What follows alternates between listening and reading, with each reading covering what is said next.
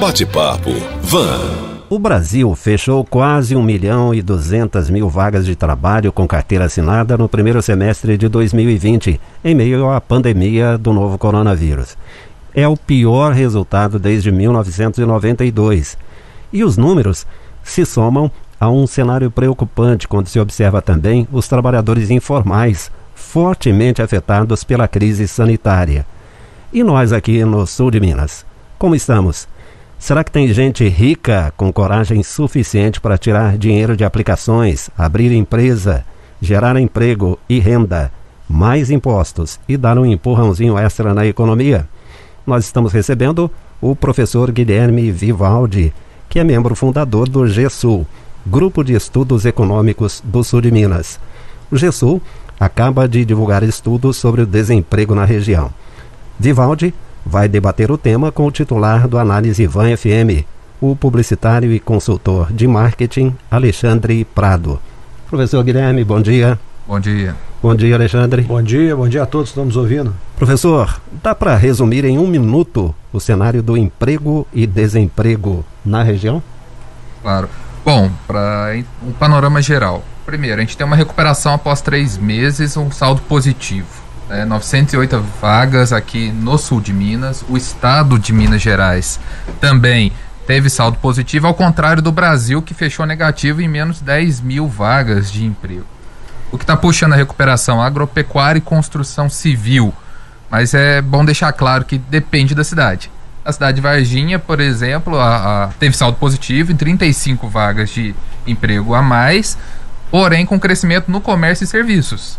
Então, cada cidade tem uma particularidade referente à situação da sua atividade econômica e do emprego. Perfeito. Bom, vou deixá-los aí à vontade, você, professor Guilherme e Alexandre. Opa, então vamos jogar uma prosa aqui. O, o Guilherme, isso não tem a ver ou pode ter a ver, eu não sei se vocês levantaram esses dados, com o fato de Minas Gerais estar sendo entendido aí como um dos estados com a melhor performance no combate ao coronavírus e talvez por isso as pessoas estejam se sentindo aí mais livres para estar tá, é, fazendo suas transações comerciais, voltando às suas atividades com uma sensação de segurança maior que outros estados? Com certeza, viu, Alexandre? É, Minas está é um, tá sendo um exemplo né, para todo o Brasil na forma que conduz aí é, excetuando Belo Horizonte, que tem uma crise mais forte lá, principalmente política, entre o prefeito e o governador, o programa Minas Consciente é um programa que está mostrando para as cidades menores que é possível retomar com devidos cuidados. Varginha, por exemplo, é um caso que não aderiu ao Minas Consciente, está uma briga na justiça aí sobre isso, mas que retomou as atividades. Hum. E isso fez com que, por exemplo, Varginha, comércio e serviço voltasse a contratar. Então hum. é a liberação da atividade econômica está ajudando. Né? É, é, é, claro que 35 empregos a mais é melhor que 35 a menos, mas dá para falar em mudança de cenário? Com 35, com essa diferença? Tipo assim, e, e, essas questões que fizeram com que Varginha crescesse na empregabilidade e outras cidades por outros motivos, a gente tem dados de que se eram esses os mesmos fatores que eram os principais empregadores dessas cidades antes da pandemia? Sim. Varginha, apesar de muita gente achar que é o agropecuária, que é o forte de Varginha, serviços é o principal elemento de empregabilidade e de, gera, de geração de renda e de riquezas para a cidade. Uhum. O setor de serviços continua sendo o principal da cidade de Varginha. E ele já era o principal. Com a volta agora, a gente está falando em uma retomada, possível retomada, foi o que você falou. A gente não pode dizer que isso é uhum. é realmente a retomada. Por quê? Falando até sul de Minas todo agropecuária é sazonal. Uhum. Então eu tô contratando agora e vou demitir daqui uns meses. Sim.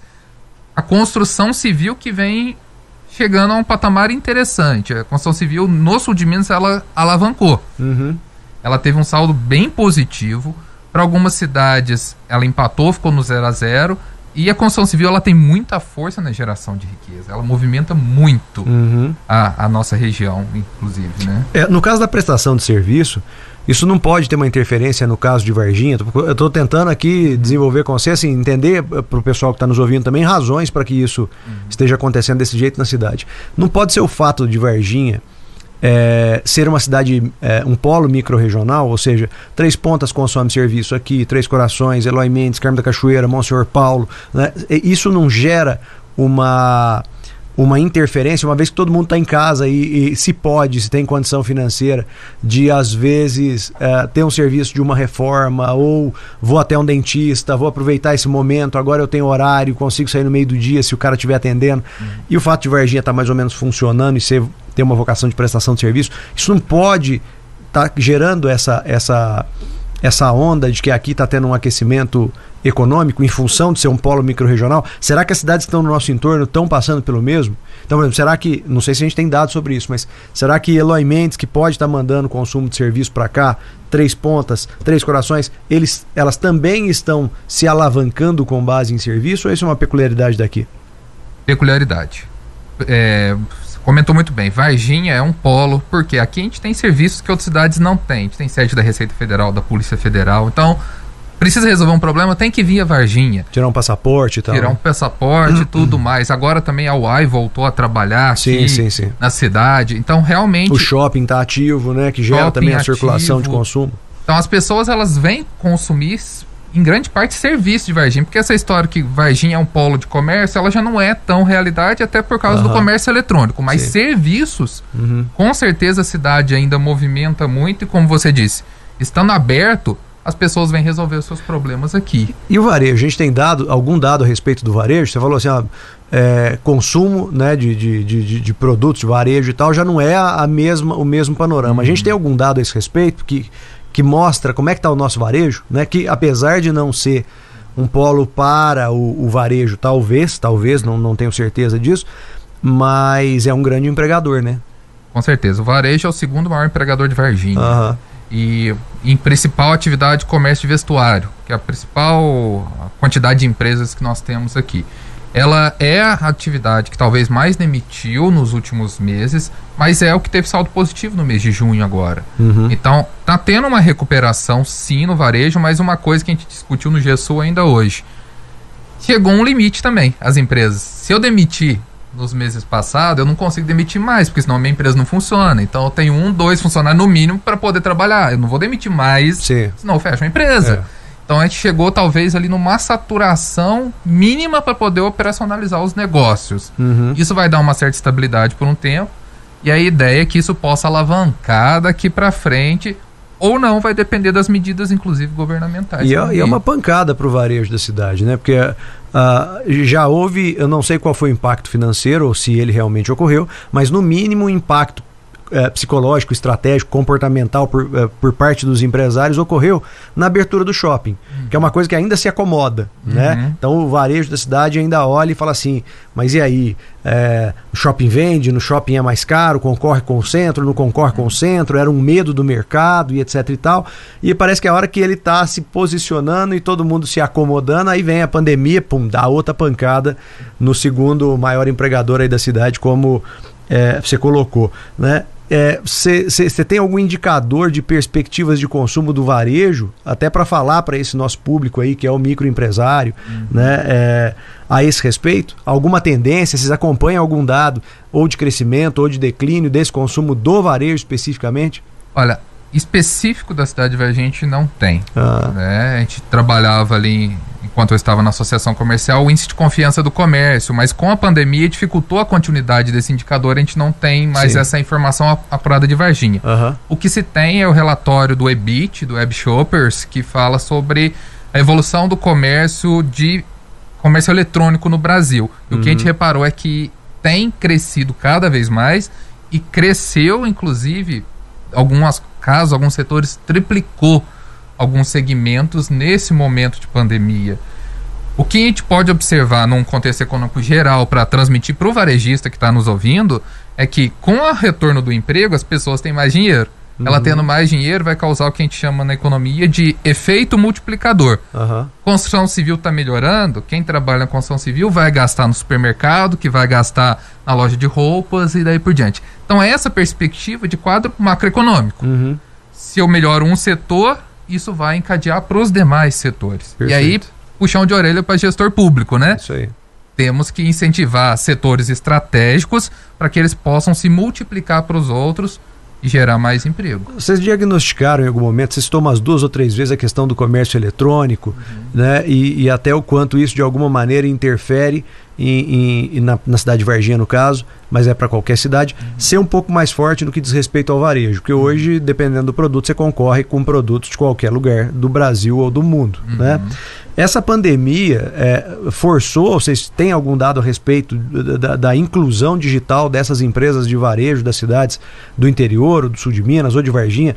Nesse novo ambiente, as empresas, elas, elas, ou elas estão esperando abrir as portas, passar a pandemia, o pessoal poder se aglomerar de novo na, na, nas empresas. Vocês têm algum dado a respeito disso? Porque é, uma coisa que eu ainda lancei a ideia aqui e continuo dizendo para a associação comercial, para as prefeituras de todo o Brasil, né? É, é, é uma ideia doada aí que eu acho que devia ser alimentada.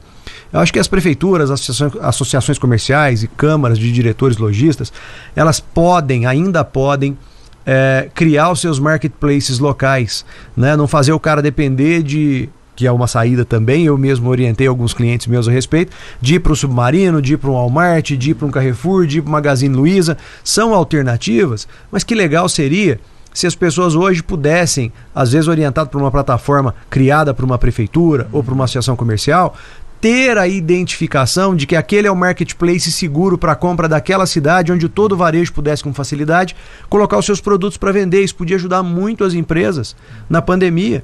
Né? Então toda aquela lojinha que não tem condição de ter uma loja virtual poderia ter através de uma plataforma como essa e ninguém se move, ninguém fez isso. Aí te pergunto, existe algum dado sobre a inclusão digital dessas empresas? Não temos dados muito específicos. O que tem é o levantamento do, do projeto Levante Sul de Minas, é, que o Grupo Uni está levando à frente aí, que chegou a pesquisar com alguns comerciantes essa inclusão e quais os canais.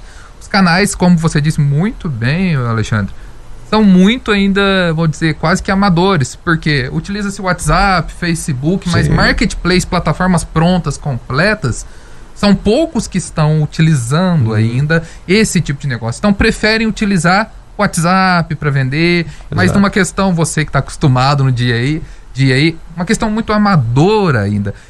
E a palavra-chave para o consumidor: confiança. Eu vou confiar numa empresa que está na internet, nunca pedi, não sei histórico dela, essa ideia de você ter algo centralizado e com uma instituição acima que dê peso traz mais confiança. Claro. E realmente isso seria um bo uma boa saída neste momento para o comércio, que inclusive faz a mudança do profissional que trabalha hoje no balcão vendendo para um atendente que vai usar o WhatsApp e, e plataformas para vender. Eu queria aproveitar esse momento aí para nós chegamos em Brasília, Rodolfo, chegamos daqui a transmissão. a gente chega, chega no mundo lugar. inteiro, estamos na internet qualquer agora, lugar. né? Então, é. o senhor presidente Bolsonaro, prefeito de Varginha, governador de São Paulo, qualquer um, presidente do Sebrae, meu amigo Carlos Meres aí, olha, todos vocês que têm a possibilidade de fazer isso, associações comerciais, se unam em torno de uma ideia dessa, não é tão complexo, vocês têm força para fazer isso, vocês podem lançar plataformas que podem ser assumidas de forma local, é a mesma plataforma para o Brasil inteiro, coloquem os lojistas para vender de forma segura,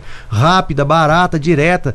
Uh, vocês têm condição de reverter a, a, a a, a, capacidade de venda do varejo brasileiro, da indústria brasileira, sem muito esforço. Eu não entendo ainda porque que ninguém fez isso. Aliás, muito bacana essa ideia que você deu pronta, né? Você entregou prontinha essa ideia numa reunião. Não estou cobrando eu tava, nem royalty, Eu estava né? participando, o Guilherme estava participando, foi pois uma reunião é. virtual do Levante Sul de Minas. Se apresentou a ideia prontinha, né? Pois é, não está tão difícil, né? pegar é, isso é só, pois é, se precisar de ajuda, eu tô aqui também, minha consultoria vai sair baratinha, baratinha, né? Bom, eu queria aproveitar aqui e resgatar alguns pontos muito interessantes que eu destaquei. Uh, primeiro, Guilherme, você falava sobre a questão de demitir.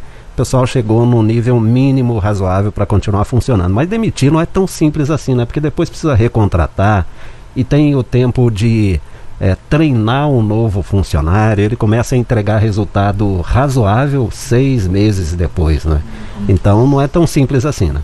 Não, e, né, tanto nas questões trabalhistas quanto operacionais. Né? Hoje a gente discutia mais cedo no GESUL que esses dados de desemprego não constam aqueles contratos que estão suspensos. Constam só os desligados efetivamente. Então pode ter mais gente parada recebendo uma renda menor aí. E uhum. aí, como você disse, Rodolfo, tem um processo de recontratação. E curioso, é, trabalhando com um cliente nosso aqui, varejista em Varginha, abriu vaga de emprego Uhum. Abrimos vaga de emprego, aí liga para as pessoas, algumas pessoas, olha, vem fazer entrevista. As pessoas não apareceram para fazer entrevista. Então, há os dois lados da moeda. Tem com medo do desalentados Covid, nesse né? meio Tava com aí. medo Tem do muita Covid. gente com É, medo. é. Não tá indo na entrevista por medo do Covid, né? Falta de. Ô, ô, Guilherme, tem algum dado que fala a respeito desse, desse pessoal? Porque a gente tá falando do emprego formal, né? Aham. Do, do cara que foi lá tal, tá no CAGED e tudo mais, acredito eu. Mas e- existe algum dado dessa massa de pessoas que podem ter passado a- a- ao trabalho de home office como PJ? Porque essas pessoas também estão empregadas. Eu posso dar exemplo da minha própria empresa. Eu desliguei uma série de funcionários do sistema CLT. A gente viu que o sistema funciona em home office. A gente foi obrigado primeiro a passar pelo home office. Quando a gente passou, falou: opa, peraí, continua funcionando. Né? Então a gente reduziu muito custo de estrutura, pessoal, transporte, etc e tal, alimentação, cafezinho, energia. um monte de coisa, né? Internet e tal. E a gente passou esse pessoal para home office e hoje, né, a maior parte dos meus colaboradores se transformaram em microempreendedores individuais, estão nas suas casas, fazem seu horário, né, me prestam serviço, me emitem uma nota fiscal. Então, eu acredito que muita gente vá passar para esse sistema. Existe algum controle? Porque às vezes a gente fala assim, cresceram 34 empregos, mas pode ser que seja 34, mas centenas de outros que se transformaram em microempreendedores individuais, abriram sua própria empresa e hoje trabalham de casa. Existe algum dado que, Sim. que soma isso tudo aí? Tem. É, o portal do empreendedor, que é onde faz toda a formalização do MEI, ele tem uma estatística que é lançado mensalmente sobre o número de empreendedores. E assim, é, nós observamos desde quando o MEI surgiu em 2002, se eu não me engano, que já cresceu 11 mil por cento o número de MEIs aqui na nossa região. Então dá pra gente observar, eu não tenho agora para te Aham. falar, mas existe essa informação de quanto que foi o crescimento. O que eu sei te falar já de cara. Qual que é a característica, característica do MEI varginhense? É cabeleireiros, MEI ET, né? MEI Virginiense é um MEI ET, né? cabeleireiros, bares e vestuário. Outras atividades, é bom todo mundo saber que nem tudo pode ser MEI. Sim. Então, isso é um, é um pouco restringe nessa questão de terceirização. Uhum. Porque para o pessoal entender, abrir um MEI é ótimo, você paga 56 reais por mês, não precisa do contador, etc. Claro. Mas dependendo da atividade que você exerce, o MEI proíbe, Uhum. você não consegue emitir a nota fiscal e aí você tem que abrir uma empresa individual, por exemplo. Perfeito. E aí o custo é mais alto, você tem que ter um contador sempre à disposição. Sim. Então, terceirizou, ok. Porém, ainda temos alguns limitadores de burocracia normal. É, e é... para as empresas também existe uma diferença, porque quando elas é, ocupam o seu faturamento com menos de 30%, é, é, a folha ocupa menos de 30% do seu faturamento, a tributação dela muda. Então, ela dispensa esse pessoal, É. mas ela paga, passa, passa a pagar mais impostos, passa a pagar imposto de renda, e aí, às vezes, a conta tem que ser muito bem feita para ver se isso fecha e se vale a pena fazer esse movimento também. Aliás, sobre contratação de PJ por empresas, nós temos nas nossas plataformas digitais um conteúdo muito interessante, que é uma entrevista que eu fiz com o juiz do trabalho, Fabrício Lima, do TRT de Minas, e ele explica muito bem esse- essa questão da contratação de MEI e de outras figuras jurídicas, né, PJ. Ele diz, por exemplo, que o MEI eh, não é exatamente uma empresa, e ele explica ali muito didaticamente, muito interessante. Tem podcast nas nossas plataformas, Deezer, Spotify, e tem também no nosso Facebook o conteúdo todinho de uma live que eu fiz com ele no dia 27, segunda-feira agora. Bom, Guilherme eh, e Alexandre, vocês, o Guilherme é pesquisador, Alexandre é empresário, eu vou fazer aqui a pergunta que eu apresentei lá no comecinho. Vocês acham que hoje tem ambiente favorável para novos negócios com essa crise toda que está aí? Principalmente aqui na nossa região, ou seja, sujeito eh, teria ânimo suficiente para tirar o dinheiro dele das aplicações e colocar em produção? Essa análise é extremamente interessante, viu, Rodolfo? Primeiro, o mercado financeiro tá muito difícil. Para quem usa investimentos mais conservadores atrelados à Selic, por exemplo, a Selic está super baixa. Então, quem tem dinheiro no Tesouro Nacional, tipo desses investimentos, tá perdendo dinheiro, não tá ganhando dinheiro nos últimos anos. E a tendência é que para o próximo ano continue caindo a taxa Selic. E o mercado de bolsa de valores está extremamente oscilando. Então é, não é para peixe pequeno brincar agora no mercado de bolsa de valores. O que, que você acha, Alexandre? Olha, nesse momento, Rodolfo, eu não abriria ah, empresa que venda filme fotográfico, locadora de vídeo, A agência de turismo também não recomendo nesse momento, né? Então, assim, a gente tem uma realidade, como, como de outros momentos, né? A gente tem uma realidade em que alguns negócios são incríveis de receber investimento, outros negócios nem tanto. Isso vai acontecer sempre em pandemia, sem pandemia. Eu acho que o que está dando uma crise de identidade para o empresário mineiro, né? É que ele é conservador muito. E agora não está resolvendo muito ser conservador com dinheiro, porque você guarda e não rende. Então é. ele, tá, ele tá bipolar. Tem hora que ele fala assim: eu vou investir, eu vou investir, eu vou investir. Quando ele fala, vou investir nada, não invisto, não, deixa, deixa os outros investir primeiro, né? E aí vai pesar muito o cenário, vai pesar muito as condições econômicas é, deste investimento, se é um dinheiro do qual eu estou lançando mão sabendo que o período agora é um risco maior. É igual você perguntar se vale a pena investir em bolsa. Vale, mas vale a pena você investir todo o teu dinheiro em bolsa? Falo, não. É. é um negócio de alto risco, pode ter bons resultados acima da média, mas pode te jogar para o chão se você investir tudo que você tem. A pandemia é um cenário de alto risco. Você é. tem investimentos que são fantásticos, que podem ser feitos agora e, te, e mudar a sua vida, e você pode investir tudo e dar errado. Bom, é fato que há uma dificuldade enorme aqui no Brasil para abrir um negócio, para manter um negócio e para contratar pessoas, né? Sim, com certeza. Isso é terrível. É, o governo né? joga contra, né? Infelizmente né? joga contra. É. Todo mundo sabe. E, e, nenhuma luz no, no fim do túnel, né? Pelo não, jeito. não. É o governo. A reforma tributária, se passar, já é um alívio para muitos empresários, na verdade. Porque é, a maior parte dos médios, grandes negócios, passa a maior parte do seu tempo lidando com as partes tributárias, pagando impostos complexos, o que desanima muita gente de empreender. Sim, com certeza. Certinho. Bom, o nosso tempo terminou. Professor Guilherme Vivaldi, esse estudo do GESUL está disponível no site, né? Pode Exato. ser acessado lá, que é gesul.com.br. Isso mesmo. Perfeito? Bom, na próxima quarta-feira, Alexandre Prado, que é o titular do Análise Van FM, volta o Alexandre é publicitário e consultor de marketing. Obrigado pela sua presença. E eu que agradeço. Professor Guilherme Vivaldi, membro fundador do GESUL, Grupo de Estudos Econômicos do Sul de Minas. Bom dia, obrigado pela presença. Obrigado. Bate-papo. Van.